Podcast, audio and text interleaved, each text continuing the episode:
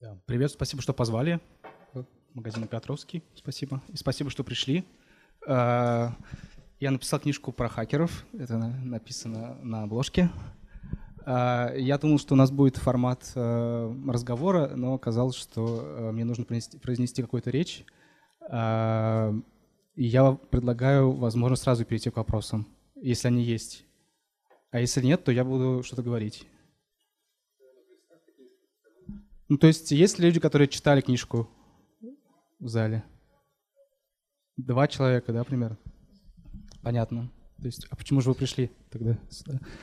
А, книжка — это такой эм, нарративный нон-фикшн, то есть это в целом приключение, э, довольно легкое чтение э, по миру э, русских хакеров, э, начиная, наверное, с Э, конца 80-х по настоящий момент. Э, она основана на примерно сотне интервью, которые я взял в последние там, 4 года э, работы, в том числе в «Медузе».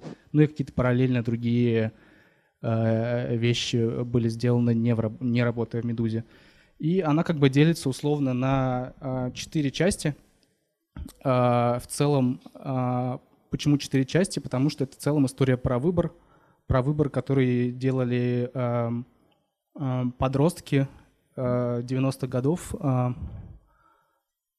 когда попадали в эту историю, хакерскую тусовку. То есть одни делали это для фана, то есть просто развлекались, изучали, исследовали. Другие начинали в конце 90-х этим зарабатывать и срубать большое бабло. Ну и некоторые сейчас продолжают это делать, в том числе ребята, которые из Екатеринбурга, потому что очень много хакеров, занимающихся э, взломами банков, почему-то именно с Урала. Э, я не знаю, почему. Про них можно подробнее остановиться, наверное, это интересно, потому что это локальная какая-то история. Третья часть и третье направление вот этих ребят, оно появилось уже примерно в 2008 году после конфликта с Грузией, когда государство обратило на них внимание и начало хакеров использовать для каких-то политических целей. То есть появились хакеры, а, собственно, военные, да, начали появляться российские кибервойска. И четвертая часть — это история про хакеров-активистов, которые как раз-таки атакуют государство, наоборот. То есть это и анонимусы, и Шалтай-Болтай. Шалтай-Болтай — это такая группировка, которая с 2011 года по 14 э, взламывала э, аккаунты российских чиновников и взломал, например, твиттер Дмитрия Медведева, где написал, написали довольно смешные твиты вроде «Вова, тебе пора уходить», и вот это вот все. Вот. А, и в ней примерно 40 глав, может быть, чуть поменьше, 38, по-моему, что ли. И э, это, она называется краткой, э, но, судя по всему, э, вот сейчас прошло уже почти полтора месяца после выхода, и э, мне написало довольно много героев, э, которых я и не мечтал достать, э, потому что они в этот момент были в американских тюрьмах. Э, и они готовы рассказать какие-то новые истории, и, наверное, будет какая-то более развернутая история русских хакеров в какой-то момент. Наверное, не очень скоро, потому что процесс довольно долгий. А, сбора этой фактуры. А, вот, если кратко, могу на чем-то еще подробнее останавливаться, или можем перейти к вопросам. Про Урал, да. А, про Урал это двухчастная такая история, потому что, с одной стороны, есть была, точнее, группировка Лурк. Наверное, может быть, кто-то слышал про них. Вот ребята знают про них. Наверное, почему вы знаете про них? А их здесь же судят, насколько я помню. Частично здесь, частично, по-моему, в Москве э, некоторых. Которые, с, э, там, с, по-моему, с, примерно с 9 года по 13 довольно успешно э, атаковали э, российские э, всякие финансовые организации. Э, и, по-моему, они побили несколько рекордов по доходам вообще за всю историю российских хакерских группировок. Вот, это про них важно именно понимать, что это двухчастная история, потому что А в этой группировке в том числе э, состоял э, парень, которого зовут Константин Козловский. Он вроде бы был каким-то куратором этой, этой группы. А, и он один из, один из а, всех российских хакеров признался, что якобы участвовал в, в атаке на американские выборы в 2016 году. И довольно подробно это рассказал об этом. И в том числе вот эти его свидетельства подсказали обратить внимание на других людей, в том числе, например, на такого человека, как Дмитрий Докучаев, э, уроженец Каменско-Уральского, тоже Каменско-Уральский, э, час, полтора часа, да, примерно, наверное, отсюда. А? Ну, близко, в общем, да. Я, кстати, был там, довольно интересный город. Э, вот, и, собственно, Козловский тоже из этого же города. Э, и они, э, оказалось, что эти два человека были знакомы с юности, 12-13, когда им было, а, и у них там дороги довольно сильно разошлись в какой-то момент. То есть Козловский начал продолжил заниматься какими-то банковскими историями и финансовыми. А Докучаев э, начал писать э, много-много текстов в журнал «Хакер», про который тоже очень много в этой книжке, потому что это довольно важная, важная история, важная инструкция для первых поколений. А, и в какой-то момент, как обычно бывает, его приняли э, российские спецслужбы и поставили перед выбором, или ты э, э, садишься в тюрьму, или ты э, начинаешь с нами сотрудничать. И в какой-то момент э, Докучаев стал после какого-то недолгого сотрудничества кадровым сотрудником ФСБ и начал курировать э, э, российских хакеров, поиск хакеров и так далее, в том числе Козловского. Вот если кратко про Урал.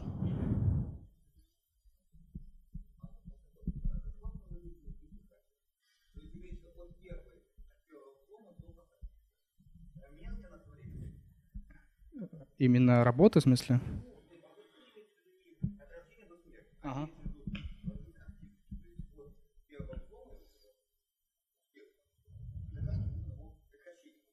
Ну, это как раз зависит от, э, зависело от разных поколений. То есть первое поколение, которое там появилось э, в 97-98 году, оно, конечно, было долго до посадки было, потому что с 98 года по 2007 год э, российская там, правоохранительная система вообще не обращала внимания никакого на хакеров. Не было в целом даже никаких статей, по которым можно было сесть не трогали. Поэтому это считается золотым временем. То есть все с ностальгией вспоминают э, добрый, э, это время. Потом, примерно с, как раз с 2006 по 2010 э, была э, э, в целом такая договоренность, что нельзя работать по ру, то есть по домену .ru. Это считалось, что ты э, как бы себя можешь чувствовать в безопасности, если ты не, работ... не воруешь в собственной стране. И это даже подкреплялось идеологией э, на хакерских форумах, в которых э, открыто рассказывалось о том, что можно спокойно атаковать американцев, европейцев и так далее, потому что денег у них много, все застраховано, э, в России денег мало, давайте не будем э, своих трогать. Э, потом, примерно как раз э, с 2010 года, э, и как раз-таки в том числе группировка Лурк и еще несколько других, они как бы начали нарушать вот это правило, и жизнь вот эта вот стала довольно короткая. То есть сейчас может быть очень быстро. Ну, по-разному. Может, может одна неделя быть, может несколько лет. Как повезет, как, как человек будет себя как бы э, прикрывать. Есть шалтай-болтай, которые там, ну это другая история, но они все-таки политические, да, хакеры. Они там, ну, три года довольно дерзко себя вели, потому что они атаковали чиновников.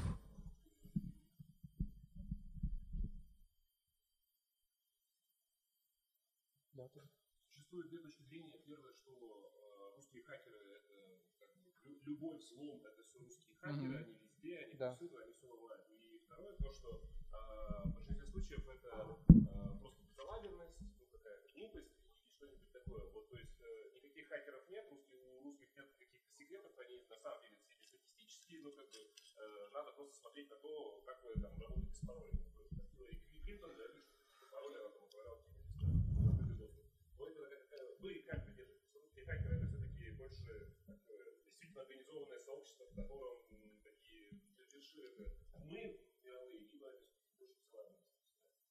ну, как бы есть два типа вида взломов.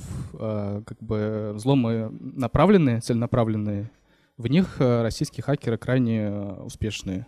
И есть э, а, и военные части, в которых специализируются вот эти, эти, на этих вещах, и есть всякие отделы ГРУ и ФСБ, которые вербуют хакеров-фрилансеров на форумах для того, чтобы, для чего, чтобы они этим занимались.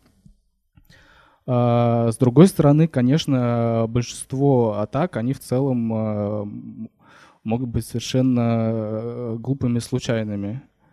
А, например, фишинговые письма и взломы фишинга — это в основном как бы массовая рассылка. То есть это не специально вам отправили фишинговое письмо, это просто по всему интернету разослали его. И насчет глупости Хиллари Клинтон, я, собственно, писал книжку, это когда получил грант э, в Америке, и писал ее в Вашингтоне. И Вашингтон — это город чиновников американских. И я там был как раз примерно через год после того, как случилась эта вся история с хакерской, хакерской истерией, вот это хакер, русские хакеры, карикатурные образы, э, русское вторжение, вот это все. И я пошел менять э, а, аккумулятор вот этого айфона, э, потому что у Apple была спецакция, там за 15 долларов можно было его поменять. А, и в, в, в официальный э, Apple центр. И я встал в очередь и понял, что передо мной стоит э, вице-президент США, э, бывший Джо Байден. Сейчас он, по-моему, баллотируется в президенты США. Вот. Он стоял передо мной просто в очереди общей, тоже поменять аккумулятор за 15 долларов. И в какой-то момент он поздоровался с другим чиновником американским, каким-то сенатором. Они там с ним разговорились. Потом они разошлись, подошла моя очередь, а, и сенатор сел рядом со мной за соседнее, собственно, вот кресло. И сотрудник э, центра Apple спросил у него, какой у него пароль, а чтобы открыть. Он сказал, муха 1, 2, 3 на всех устройствах. И типа никакой двухфакторной авторизации на всех устройствах. Случайному человеку ты это рассказываешь. Это удивительно, потому что это был момент самой истерии, все должны быть безопасны, но даже в такой момент люди не думают. А с другой стороны, если вспомнить э, самую успешную кибератаку в истории в прошлом году, то есть это NotPetya WannaCry, может быть, вы слышали что-то такое. Как бы они... Э, почему они были очень успешными, почему там половина Украины перестала работать, э, больницы перестали работать, у нас Роснефть перестал работать и так далее, потому что Эм, в большинстве таких э, организаций стоят компы на, Windows. И вы правильно сказали про пароли, да, например, необновляемые. А бывает еще такая вещь, что люди не обновляют э, систему безопасности. Я думаю, что почти каждый человек здесь, когда у него всплывает в правом углу или в левом углу установить э, обновление, вы ставите «напомнить завтра». Завтра вы ставите Завтра вы ставите «напомнить завтра», потом вы опять ставите «напомнить завтра». И так это может быть очень долго. Хотя в целом корпорация позаботилась о вашей безопасности. Но из-за того, что вы это не обновляете, есть вот эти лазейки. И поэтому очень легко это все взломать.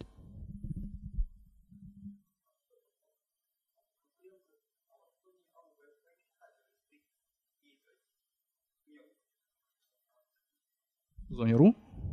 Ну, конечно, все есть, любые, любые страны.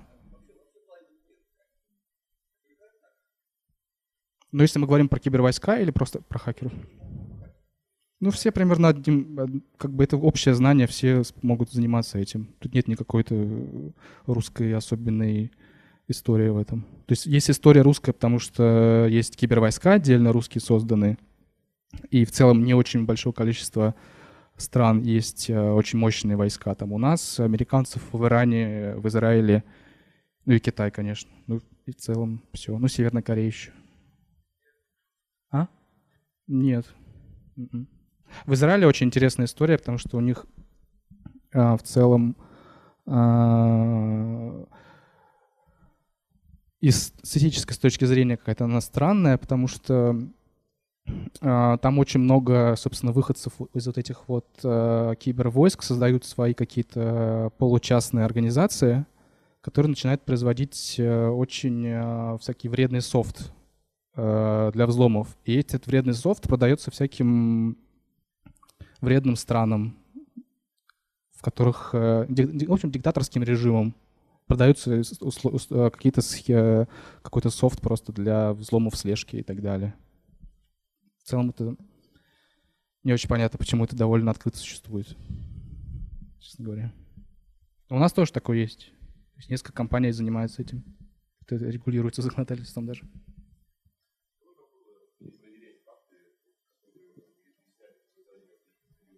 Ну, это обычный репортинг как бы, как всегда, ты просто пытаешься найти максимальное количество источников про одну и ту же историю, максимальное количество документов.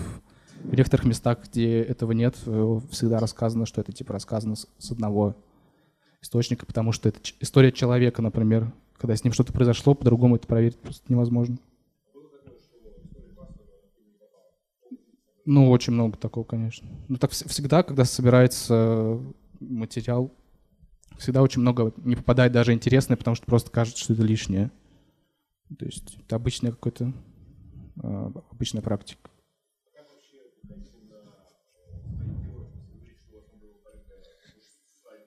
Примерно, да.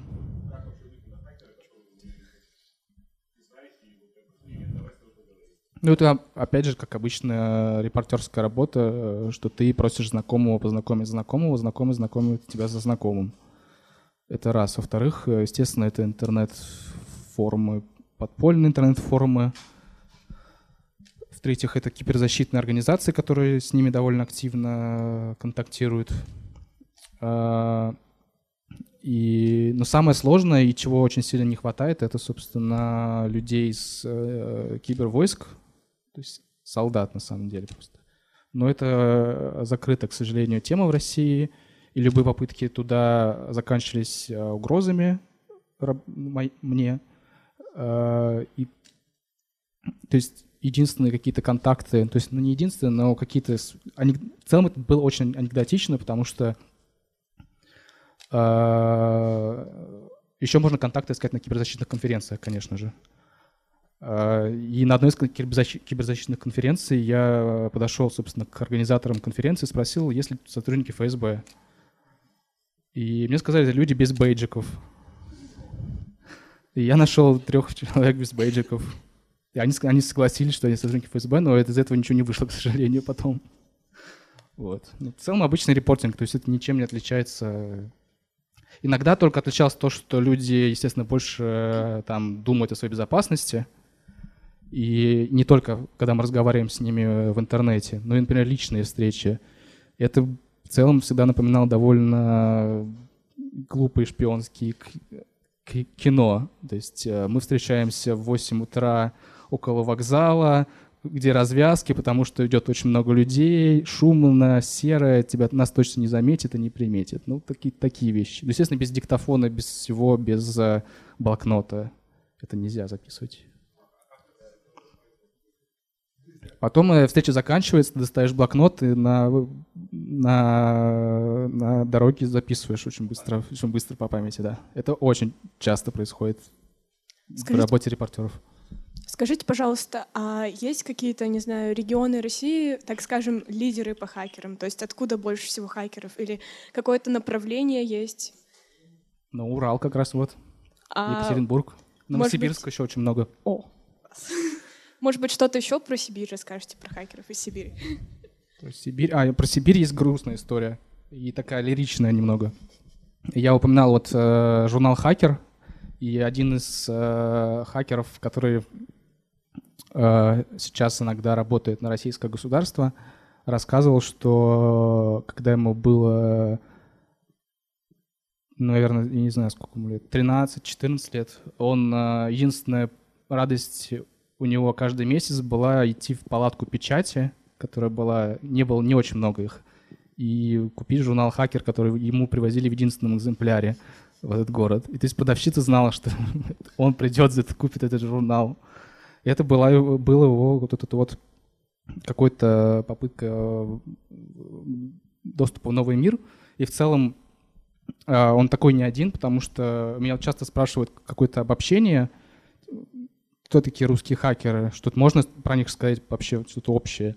И можно сказать общее только про э, вот этих вот ребят, которые в конце 90-х начали заниматься деньгами, собственно, воровать какие-то деньги. У них почти у всех очень-очень бедные семьи, они из очень маленьких городков, и когда они в какой-то момент э, заходили случайно, чаще всего на какие-то ресурсы, в которых были крайне подробные инструкции о том, как э, что-то сделать, они как бы понимали, что они за несколько часов заработают больше, чем их родители за, за год там могут быть и так далее. Поэтому для них это, это срывало крышу, это был такой глоток какого-то воздуха, чтобы выбраться из вот этого вот состояния того, что у тебя будущего никакого нет.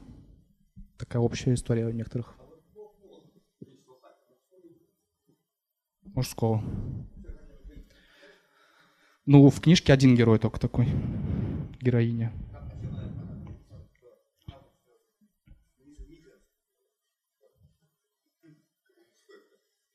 Ну, я не, я не знаю, почему так происходит. Uh, у меня есть версия, что, возможно, uh, почему-то есть такой социальный конструкт, что uh, девушки не идут, собственно, даже на мехмат, вот эти все математические факультеты, информационные и так далее. Но почему это не, почему этого нет, я не знаю. Даже в России, даже не только в России так. То есть я не знаю, почему, у меня нет ответа. То есть, возможно, надо это выяснить э, для полной истории русских хакеров.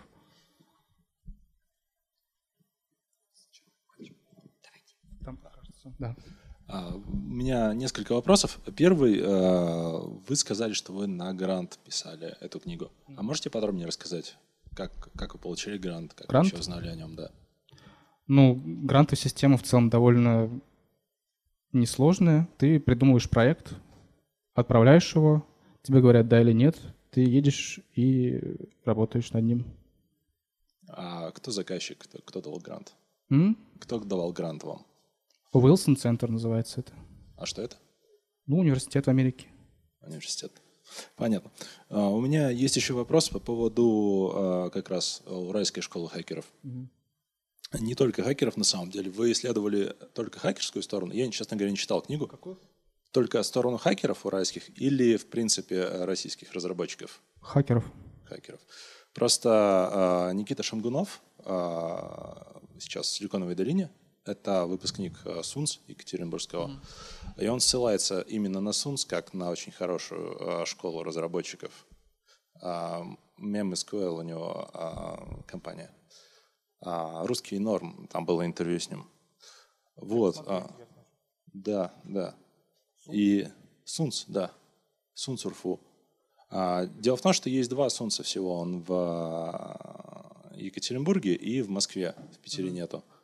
И э, мне вот хотелось бы узнать в Москве, насколько это вообще интересно, насколько там, ну, московское хакерское движение, скажем так, э, программистское. Это влияет? Вы вообще прослеживаете такую связь между образованием и э, ну, тем, что получается. Ну, вот смотрите, если... есть, не знаю, может, вы, вы, кажется, немножко погружены в историю разраб... э, слой программистов, разработчиков. Наверное, может, вы знаете, что такое летняя компьютерная школа. Ну, какая именно?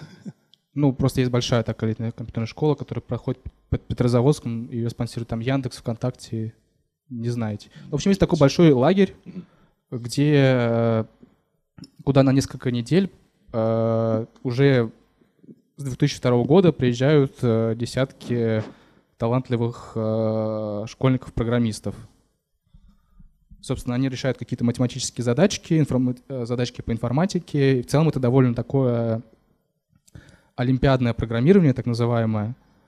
Но э, я знаю нескольких э, российских хакеров, которые это прошли, потому что это очень как бы помогало дальше им в работе, потому что мысли и построение, собственно, головы, это очень полезно было. Ну и очень много э, российских э, военных, собственно, в кибервойсках. Это люди, э, завербованные из э, технических вузов, из Бауманки и так далее.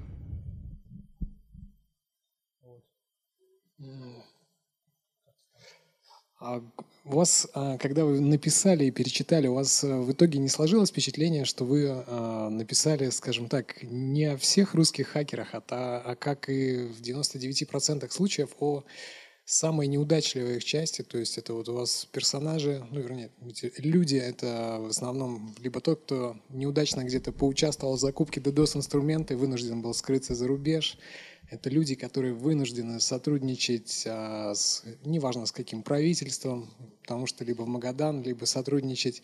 Это люди, которые вынуждены, потому что у них нужда в семье и так далее. То есть вы никогда не думали, что вот э, в отличие от 99% вот этих вот... Ну, то есть я из всех книг, которые про хакеров читал, это примерно 99% это про компьютерных неудачников, грубо говоря, то есть которые засветились, потому что попались, и про них пишут книги. И только, наверное, про Кевина Митника, про очень талантливого, ну, можно сказать, что... Не он совсем... сам написал ее. Да, то есть, ну, не совсем, не... только поэтому, да, он в таком выгодном свете, там, он такой талантливый. Какая, ну, общем, история, какая история должна быть?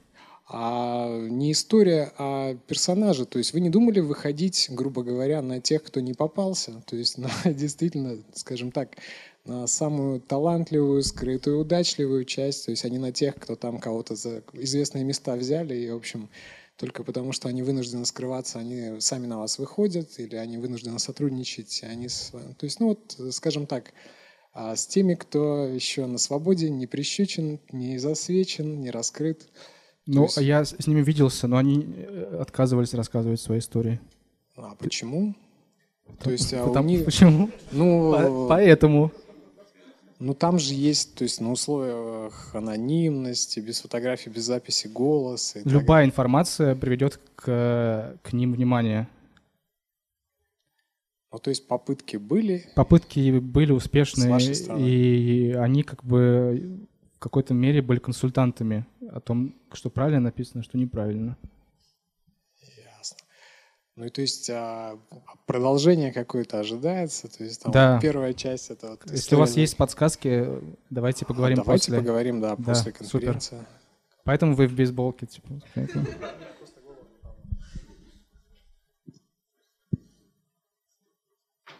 Там, кажется, на заднем ряду. А хакеры часто как-то понтуются или где-то ну, любят это рассказывать, как это, ну, где-то писать о своих успехах скрытно? Или им это не нужно, по вашему опыту? Понтуются? Ну да, вот я... Да, это... да, да. Это один из самых... Э, одна из самых удивительных вещей, собственно, которая произошла с, во время подготовки, потому что в целом обычно, когда ты приходишь к какому-то герою, не сказать, что он хочет тебе что-то рассказывать. А тут почти всегда было так, будто они, ну, у многих, как будто они в целом проживали жизни так, чтобы к ним пришел репортер через какой-то момент э, и начал их допрашивать. То есть и какие-то там были заготовлены файлики с, с чатами сохраненными, и какие-то дневники и так далее. То есть в целом любят понтоваться, да, и любят покупать спорткары и особняки. Ну, те, которые занимаются денежными историями. Другие, конечно, у других нет таких возможностей.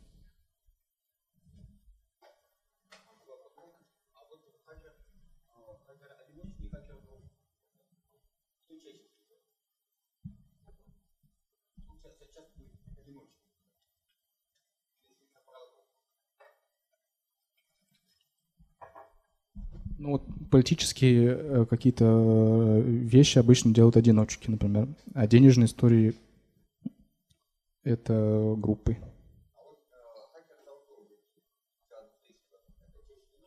Одиночка, конечно.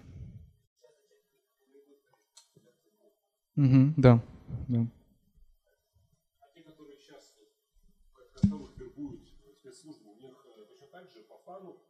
Деньги и любовь к государству или какие-то еще новые ну, вербуют обычно тех, э, кто хочет срубить быстро денег и случайно попадает потому что он был неподготовлен, новичок и случайно попал. Так обычно это сейчас происходит. Ну, дурака ловит кого-то.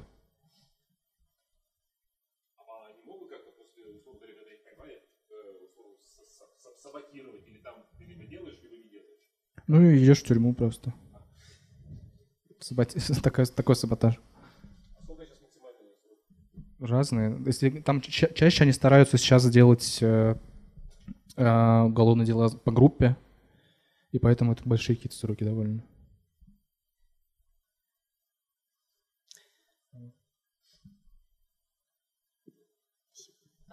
Вы сказали, что часто э, герои против записи разговоров. Ну, то есть у вас нет диктофонной записи, например, и все, что вы можете вынести из информации, вы записываете сразу к себе. Ну, то есть сразу в блокнот со Ну, своих, иногда так бывает, да.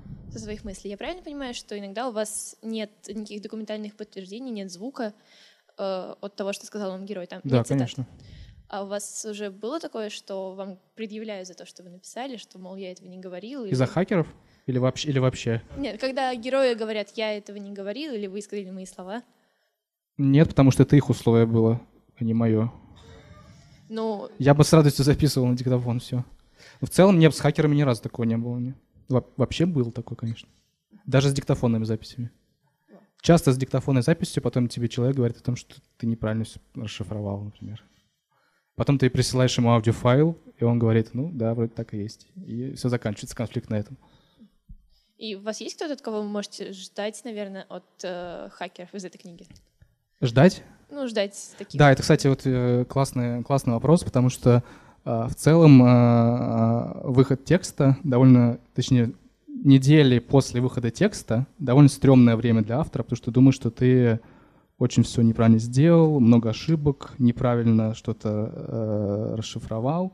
С книжкой еще хуже, потому что она медленнее намного распространяется. То есть это не, не текст на «Медузе», который вышел, и в целом за три дня его почитали почти все, а тут много-много недель и месяцев. А, И я обсуждал это с Игорем, и он сказал, что ему до сих пор стрёмно за всю кремлевскую рать. А, Президентская? Как? Вся президентская рать это, да. И до сих пор ему не прилетели какие-то мнения о каких-то героев. То есть он до сих пор их ждет. Но а, мне вос- а, люди, которых я больше всего боялся и ждал, уже написали все. Все нормально. Ну, был там кое- какие, кое-какие исправления. Несерьезные. Ну, по поводу кибервойск вопрос. Э, Как вы считаете, есть ли среди этих людей э, те, кто делают это ради патриотических чувств, так скажем? Или это- Большинство. Да, то есть там минимум тех, кто просто попался из-за денег. А, ну это разные просто вещи. Есть кибервойска, которые, собственно, это военные части э, Минобороны, ФСБ, ГРУ. Это как бы люди, которые работают как на настоящей работе там. Это в целом подкованные с точки зрения идеологии и патриотизма люди. А те, которые подпа- попались, они как бы нет, конечно, большинство там это просто отработка, чтобы тебя не, не посадили. Там нет никакой идеологии. И еще один вопрос. Ну, сейчас действительно есть такое мнение о том, что в мире нет ни одних выборов, которых бы не коснулись русские хакеры. Как вы считаете, это действительно так или это преувеличено несколько? Ну, до сих пор никак не доказано, э, к сожалению. Ну, как бы нет стопроцентных, э, стопроцентной уверенности даже про шестнадцатый год, не говоря уж про другие истории. Вот. А вот э, американские журналисты лучше стали с, э, там, за последние годы разбираться в теме русских хакеров? Вот у вас в книжке есть эпизод, где Пулитцеровскую премию даже э, за какую-то статью журналисты американские получили, а статья очень плохая и некачественная. Не, не такая история была. Не так звучит. Они украли у меня текст и А, получили за него И пользовательскую не сослались. И не сослались, да. А, Нет, к сожалению, в целом а, и это очень грустно для меня, и я думаю, что для многих э, журналистов профессиональных, потому что как бы э, я там всю карьеру ориентировался на американскую журналистику, Нью-Йорк Таймс, Нью-Йоркер, Тайм, Newsweek и так далее. А когда началась э, с 16 года э, истерия по России, оказалось, что э, настолько это неглубоко, э, настолько неправильно выбор источников и экспертов, В общем, э, к сожалению, нет, в общем. Лучше не стали разбираться. Потому что очень много идеологии в этой истории, и непонятно, почему... Э, для меня загадка, почему они перестали поддерживать, придерживаться тех стандартов, которые вроде бы раньше все придерживались, непонятно. Скажите, а как э, русские хакеры включены в мировое хакерское сообщество? Никак, потому что они не говорят по-английски почти никто. Наши не говорят, как программисты, то есть не говорят по-английски? Нет. Обходятся нолями и единицами. Действительно, нет никаких, э, ну не знаю, там интернациональных э, команд? Нет, русские не участвуют в этом. Ну, может, еди... может какие-то единицы, но в, в целом нет. Именно из-за языка. Может, не по теме, просто вам понравилось в Америке? Вот планировали туда поехать обратно? Да могу советов надавать некоторых потом. Да, неплохо там. Похоже на Россию очень. У меня еще вопрос. А какая история больше всего потрясла? Вот тебя такой личный вопрос. Вот прямо впечатлила. У меня любимая история, э, с нее книжка начинается. Э, тут есть три человека, которые прочитали книжку и, наверное, сразу могут закрыть уши и не слушать еще раз. А, она э, про человека, который случайно попал в какие-то обстоятельства, в которые не хотел попасть. И после этого его жизнь довольно кардинально, точнее, вообще совершенно изменилась. Это история про парня Александра Вярю, а, который э, из Петербурга переехал в Москву работать в компании по защите от DDoS-атак. А, и в какой-то момент э, руководство отправило его вместе с сотрудниками одной э, военной корпорации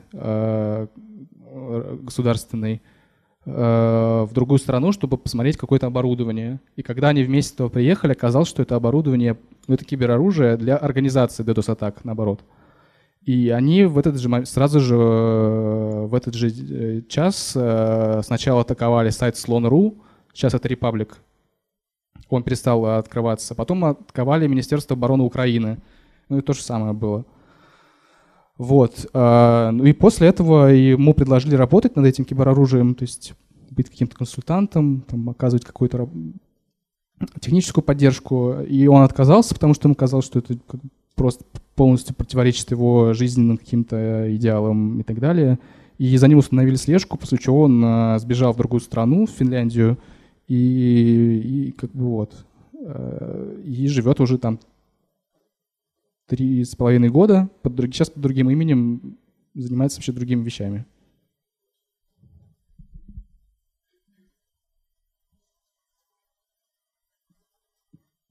Еще один вопрос, может быть, немножко не по теме. Вот говорят, есть боты разные, пишут разные вещи там под, под разными постами, под видео. Вот, и иногда кажется, что столько видео, там бесконечное число, и под каждым какой-то бот. То есть неужели в России столько людей, ну, как бы не, людей, не боты, а как бы специальные группировки, которые пишут там комментарии за разные стороны. То есть неужели вот в каждом городе там по 10 тысяч человек, которые вот это все пишут, или это привлечение? Как вы думаете, может, вы с этим сталкивались все-таки по теме? Ну, я глубоко не погружался в тему ботов, но в целом я знаю, как это устроено. И да, более-менее в, каждых, в каждом городе есть э, здание, в котором люди сидят и пишут комменты, в том числе в Екатеринбурге. И, но обычно это не 10 тысяч человек, конечно, это меньше. То есть люди приходят э, на смены по там, 8 часов и сидят в разных социальных сетях и пишут по заданным э, таким э, Э, как называется это, брифом, э, брифом для, по каждому дню, который составляется и спускается из центрального отделения. Они просто пишут похожие, немножко меняют какие-то предложения. И часто это не социальные сети, часто это какие-то комменты в, там, в медиа, часто это в американских медиа и так далее. Но в целом, да, это очень такая работа как у станка в целом. Ты сидишь там часами, пишешь комментарии. Ну, в целом, как и мы все делаем это каждый, каждый день, везде. Только не получаем деньги за это. Так, у меня еще вопрос. А, я понимаю, что расследование в этой области ты начал до того, как получил грант. Сколько лет ты этим занимаешься? И вообще почему, почему тема заинтересовала? А, Я начал собирать истории, в, получается, в 2014 году. Э, я понял, что нужно писать книжку, как раз ездил э, на встречу, собственно, с Шалтаем Болтаем. И после этой встречи я понял, что есть этот, этот мир потайной, э, который максимально не исследован, и нужно его исследовать. Простая довольно идея, и я, честно говоря, все время думал, что, естественно, я это, этого не сделаю, не доделаю, потому что это там... Я до этого написал две книжки, но они не вышли. Потому что мне, то есть сначала это были трудовые, книжка про трудовых мигрантов в России, потом книжка была про исламское государство. Ну, казалось, что это все недоделано.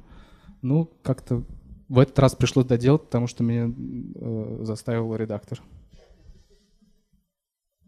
Ну, то есть это просто был журналистский интерес профессиональный? Да, абсолютно. То есть э, это выглядит так, что ты занимаешься очень долго какой-то темой, э, и то есть Обычно для текста э, медузного, называемого лонгрида или спецкоровского текста, ты как бы в тему погружаешься для первого. То есть занимаешься полтора месяца, например, каким-то текстом. Очень много в целом времени. И потом один выходит текст, и ты понимаешь, что это какое-то глупо потраченное время, потому что ты очень глубоко погрузился, вышел только один текст. И поэтому у меня в целом вся работа из-за этого строилась блоками. То есть я изучал какие-то по год-полтора какие-то большие темы. И, собственно, с хакерами тоже так же было. И с исламским государством до этого так было. Ну, сейчас, кажется, я понял, что нужно добить про трудовых мигрантов, потому что я посмотрел фильм «Айку», «Айка», который, может кто-то видел, собственно, про жизнь э, мигрантки э, в Москве. Э, и тема тоже все еще не исследована. Даже больших исследований про это нет, в смысле научных, э, гуманитарных. Не то, что книжки какой-то попу- научно-популярной. И поэтому я думаю, что я займусь, потому что основа уже есть. Но книжка написана в 2014 году, и очень многое уже изменилось. Э, жизнь трудовых мигрантов стала более системной, там появились клубы, свои больницы, и все, в целом все наросло, появилось параллельное такое государство, что стало на самом деле еще больше, более интересным, чем было пять лет назад. Поэтому Москва, ну я знаю про Москву, Петербург, Тверь, э, Рязань, вот про центральную Россию. Про Екатеринбург, если вы знаете что-то про это, то здорово, если можно что-нибудь про это рассказать. А, можно снова вернуться к теме хакеров.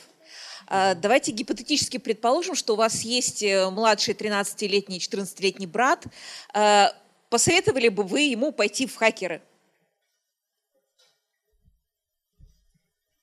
Ну, если ему это интересно, пожалуйста, пусть занимается чем хочет. Меня интересует в этом смысле моральная сторона вопроса. Я понимаю, что вы достаточно негативно, ну, как гражданин, не знаю, как, э, как, как просто вот, э, относитесь к кибервойскам и к тем людям, которые сотрудничают Нет, с неправда. ФСБ. Нет. А свободные хакеры? Не, не негативно, потому что я считаю, что должны существовать кибервойска в стране, потому так. что они занимаются в том числе обороной. Угу. Невозможно в 2019 году, чтобы у гигантской страны не было войск, войск, которые занимаются обороной. Иначе как бы у нас бы АЭС взрывались каждый день, и другие какие-то истории происходили бы. Поэтому есть негативное отношение к, к атакам, к обороне нет как раз-таки. А к просто хакеру, ну, допустим, который занимается финансами. Вот ваш прям близкий родственник говорит, пойду-ка я не знаю, присоединюсь к группе, грабану банк, что Но ли. это то же самое, что если он пошел просто и сам грабанул банк. Это никакой разницы нет физически. Угу. То есть это никак, не надо различать это никак. Это такие же, э, как называется, воры? уголовники, воры. Да. Никакой разницы нет, только это в интернете происходит. Ну, все равно у них есть романтический флер такой, это хакеры, это ж, не, не знаю, не с ломами люди. Ну, в общем, у меня это одни и те же люди да. для меня, если, если мы про деньги говорим. А те, которые политическими занимаются э, вещами, взломами? Не, мне, мне просто интересно, какая ваша позиция, э, ну, с моральной какой-то этической точки зрения, как вы оцениваете этот бизнес, в конце концов? Ну, про бизнес мы сказали, что это да. нелегальная история. Есть история про исследование мира, э, исследование сайтов и так далее. Я только за. Пожалуйста, если бы у меня был младший брат, я да. бы дал ему учебники и подшивку журнала «Хакер». У меня его нет, у меня только старший есть, который разбирается лучше меня в этом. Э, он не хакер, э, если что. Вот. А политический активизм — это как бы, мне кажется, решение каждого человека, но он разный бывает. Если бы это был политический активизм, чтобы узнать э, то, что скрыто, я только за, конечно, тоже. Спасибо, понятно. Что-что?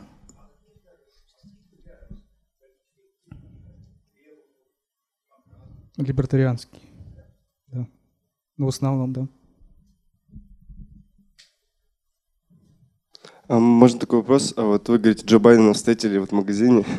А как так получилось? Может быть, вы же грант, получается, в Америке брали, может, какая-то пасхалочка, чтобы вы это написали об этом? Это как-то слишком удивительная история. Джо Байдена в магазине за 15 долларов я рядом не, с вами. Я, я не написал об этом в книжке. А, нет. да? Ну, просто интересно. Но это просто город Вашингтон так выглядит. То есть да. это, все чиновники где угодно. Ты можешь кофе пить за одним столом. Так попроще все.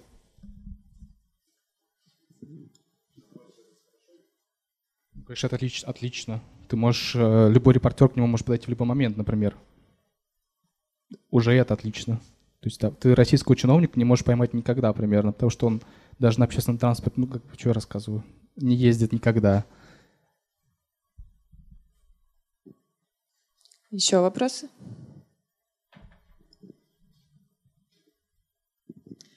Может быть, у вас есть какие-то советы для журналистов и авторов, которые бы хотели начать писать по теме хакерства? Что бы вы посоветовали, так скажем? Uh, установить двухфакторную аутентификацию. Первый совет. Uh,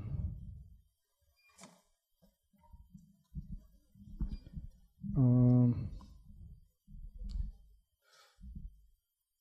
понять, почему именно эта тема, то есть почему хакеры. То есть это из-за того, что уже есть какая-то история, которую хочется раскапывать, и вы про нее знаете. Из-за этого? А, если просто интересно, то максимально много прочитать про это. А, я не про книжку, а про какие-то э, архивы. Журнал «Хакер» за все годы лучший путеводитель про это. Если вам интересно, я могу дать э, ссылки, где это посмотреть.